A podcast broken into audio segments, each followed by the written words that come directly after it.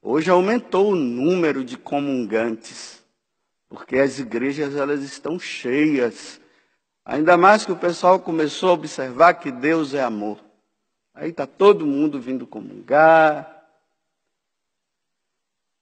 Mas ninguém examina a sua consciência para saber: eu estou em condições de comungar? Eu preciso de uma confissão antes? Eu estou em pecado mortal porque, infelizmente, aquilo que Joel diz, isso tem acontecido.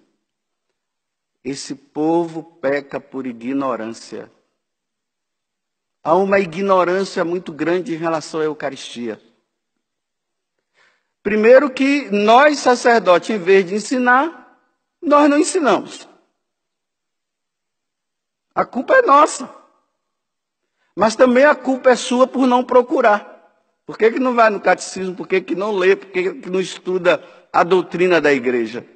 Então as pessoas se acham todas dignas, ainda mais, né? Tem gente que fala bem assim. Ah, padre, mas o senhor não viu lá que quando vocês levantam a Eucaristia, diz, felizes convidados para a ceia do Senhor, aí nós dizemos, Senhor, eu não sou digno, mas dizer uma só palavra e eu serei salvo. Então, a comunhão é para os indignos. Claro, quem é digno nessa face da terra de receber a Eucaristia? Ninguém. Mas para se receber a, a Eucaristia, não se pode receber em pecado mortal. E eu vou dizer uma coisa para vocês. Se você tiver em, em, pecado mortal, e eu também, imagina eu vim celebrar a missa em pecado mortal, meu Deus do céu. Se aparecer um anjo do céu dizendo para você, pode ir comungar, não vá, não é um anjo do céu, é do inferno. Porque ninguém pode receber a Eucaristia em pecado mortal. E as filas dos comungantes em pecado mortal está aumentando cada vez mais. Porque com essa história de que Deus é misericordioso e Deus me ama do jeito que eu sou, eu faço o que eu quero. Isso se chama comunhão sacrílega. O que é uma comunhão sacrílega? Comunhão sacrílega é quando uma pessoa está em pecado mortal e ela entra na fila para comungar e comunga. Vocês sabiam que nós sacerdotes, você vê a seriedade da coisa.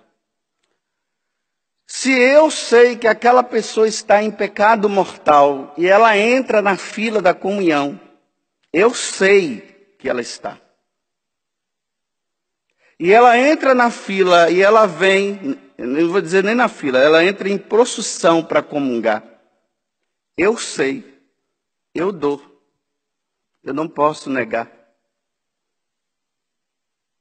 Porque se eu negar ali na frente, eu vou estar revelando o pecado público para todo mundo. Imagina, a pessoa entra e eu digo, não vou te dar a comunhão, não. Aí eu estou revelando, aí todo mundo é uma pecadora, aquela mulher está em pecado, aquele homem está em pecado, então nós não podemos fazer isso. Mesmo sabendo. Vai da consciência da pessoa. Porque tem pessoas que dizem assim: não, eu vou comungar sim. Deus conhece o meu coração. Pior ainda, é Ele conhecer seu coração. Isso é que é o pior.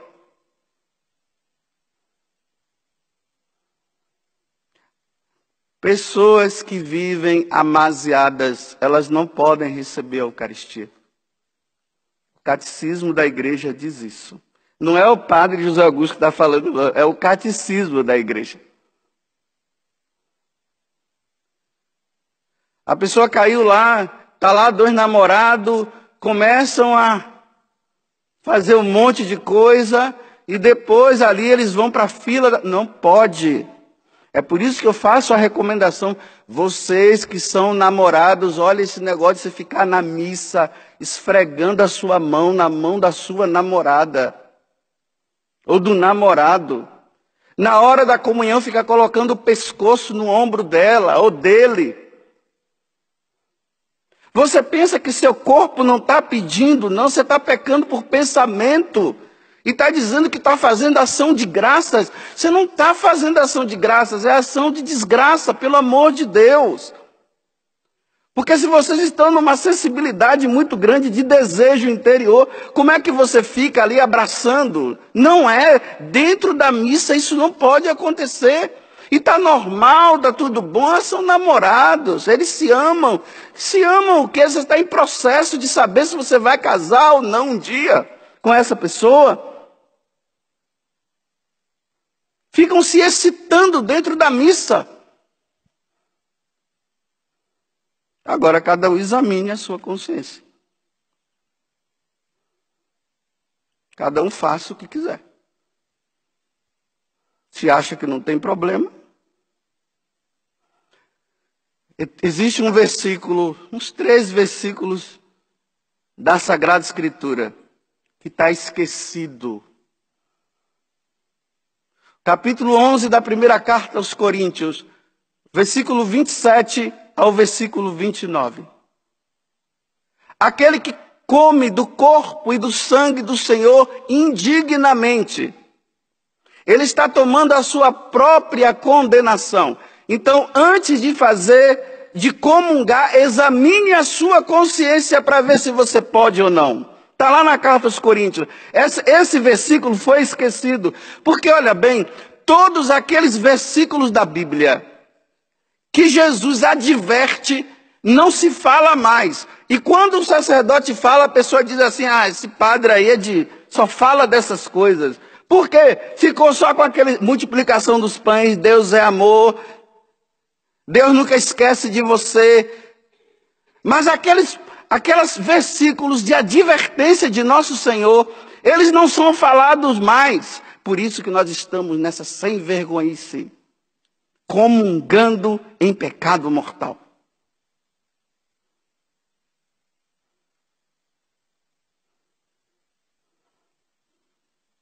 Santo Antônio Maria Claret dizia assim: olha, não há praticamente nenhum crime que mais ofende a Deus que a comunhão sacrílega. Não há crime maior na face da terra do que comungar em pecado mortal. Um outro, São Cirilo de Alexandria. Ele dizia: Quem faz comunhão sacrílega recebe em seu coração a Satanás. Olha que palavra dura. Recebe em seu coração a Satanás e a Jesus Cristo. A Satanás para fazê-lo reinar e a Jesus Cristo para oferecê-lo em sacrifício a Satanás. São Cirilo de Alexandria. Santa Brígida, ela dizia o seguinte: olha bem, não existe na terra um suplício que seja suficiente para punir quem comunga em estado de pecado mortal. Diz que aqui na terra não tem nem nada de punição que possa dizer, olha, essa punição aqui, ela está a par da comunhão sacrílega. Então, se ela está dizendo que não é aqui, ela está dizendo que é no inferno. É lá que se paga, não é aqui. É duro ouvir isso. Eu sei que vocês queriam vir aqui na missa e ficar ouvindo. Ah, Deus ama você, meus irmãos. Aí todo mundo sai maravilhado porque Deus ama. Mas esse amor tem que ser retribuído por nós. E, e, a retribuição do nosso amor a Deus significa não pecar, é isso. Aí eu tenho que falar para vocês aquilo que tanto você ou eu estejamos fazendo que ofende a Deus, para nós amá-lo sim de verdade. Senão a gente fica, Deus é amor e eu continuo pecando e não mudo de vida. São Macário, que é um dos santos padres né, do deserto, ele dizia o seguinte: que um dia ele teve uma visão. Então ele via muitas pessoas entrando para comungar.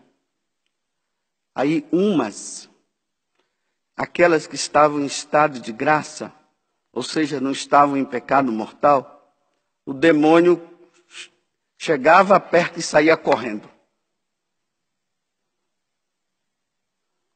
E aquelas outras, o demônio, aquelas que estavam em pecado mortal, aí ele via o demônio perto, aí a Eucaristia era colocada na mão da pessoa, ela se transformava em brasa e a Eucaristia saía e voltava para o altar de novo.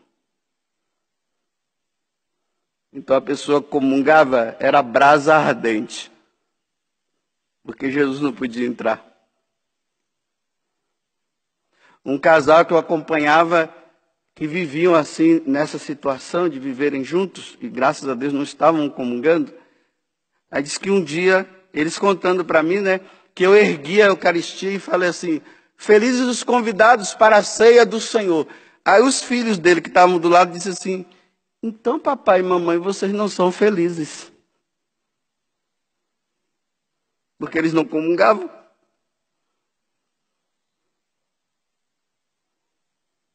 Eu vou fazer uma última comparação hoje, quando eu estava fazendo a meditação agora de manhã. A comunhão sacrílega é a mesma coisa que um porco que está lá no meio daquela porcaria todo, toda, fedido, sujo. Aí uma pessoa vai lá e dá a Eucaristia para ele e ele come. É essa a comparação. Pecar em pecar ou comungar em pecado mortal é assim, é o porco, naquela porcaria. Ele vem todo sujo, todo. Aí chega e coloca na boca dele. Ou o contrário, né? Chega lá no chiqueiro, no meio daquela porcaria toda, fedido, aquela coisa. Aí você coloca a Eucaristia lá. É essa a comparação. Não há ofensa maior a Deus do que essa.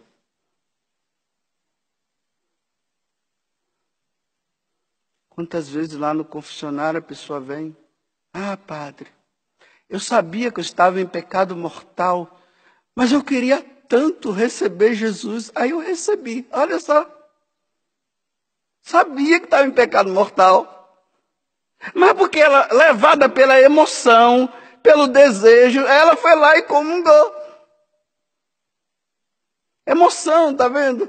Ah, eu queria tanto. Vá se confessar antes para depois comungar. Pare de cair em pecado mortal para poder comungar. Agora vai nessas emoções e faz isso, isso é ofensa. Eu repito, vou terminar dizendo assim: eu sei que é duro ouvir isso, mas você não está acostumado a ouvir isso. Você está acostumado a ouvir diferente, que todos podem comungar tranquilamente. E isso sai da boca de nós sacerdotes que dizemos: não, vocês podem comungar. Quem sou eu para julgar você? Realmente, quem não julga não sou eu, não é Deus quem julga. Não sou eu. Então, examine-se a si mesmo. Se você perceber que existe alguma coisa que esteja dizendo não comungue, pelo amor de Deus, não comungue.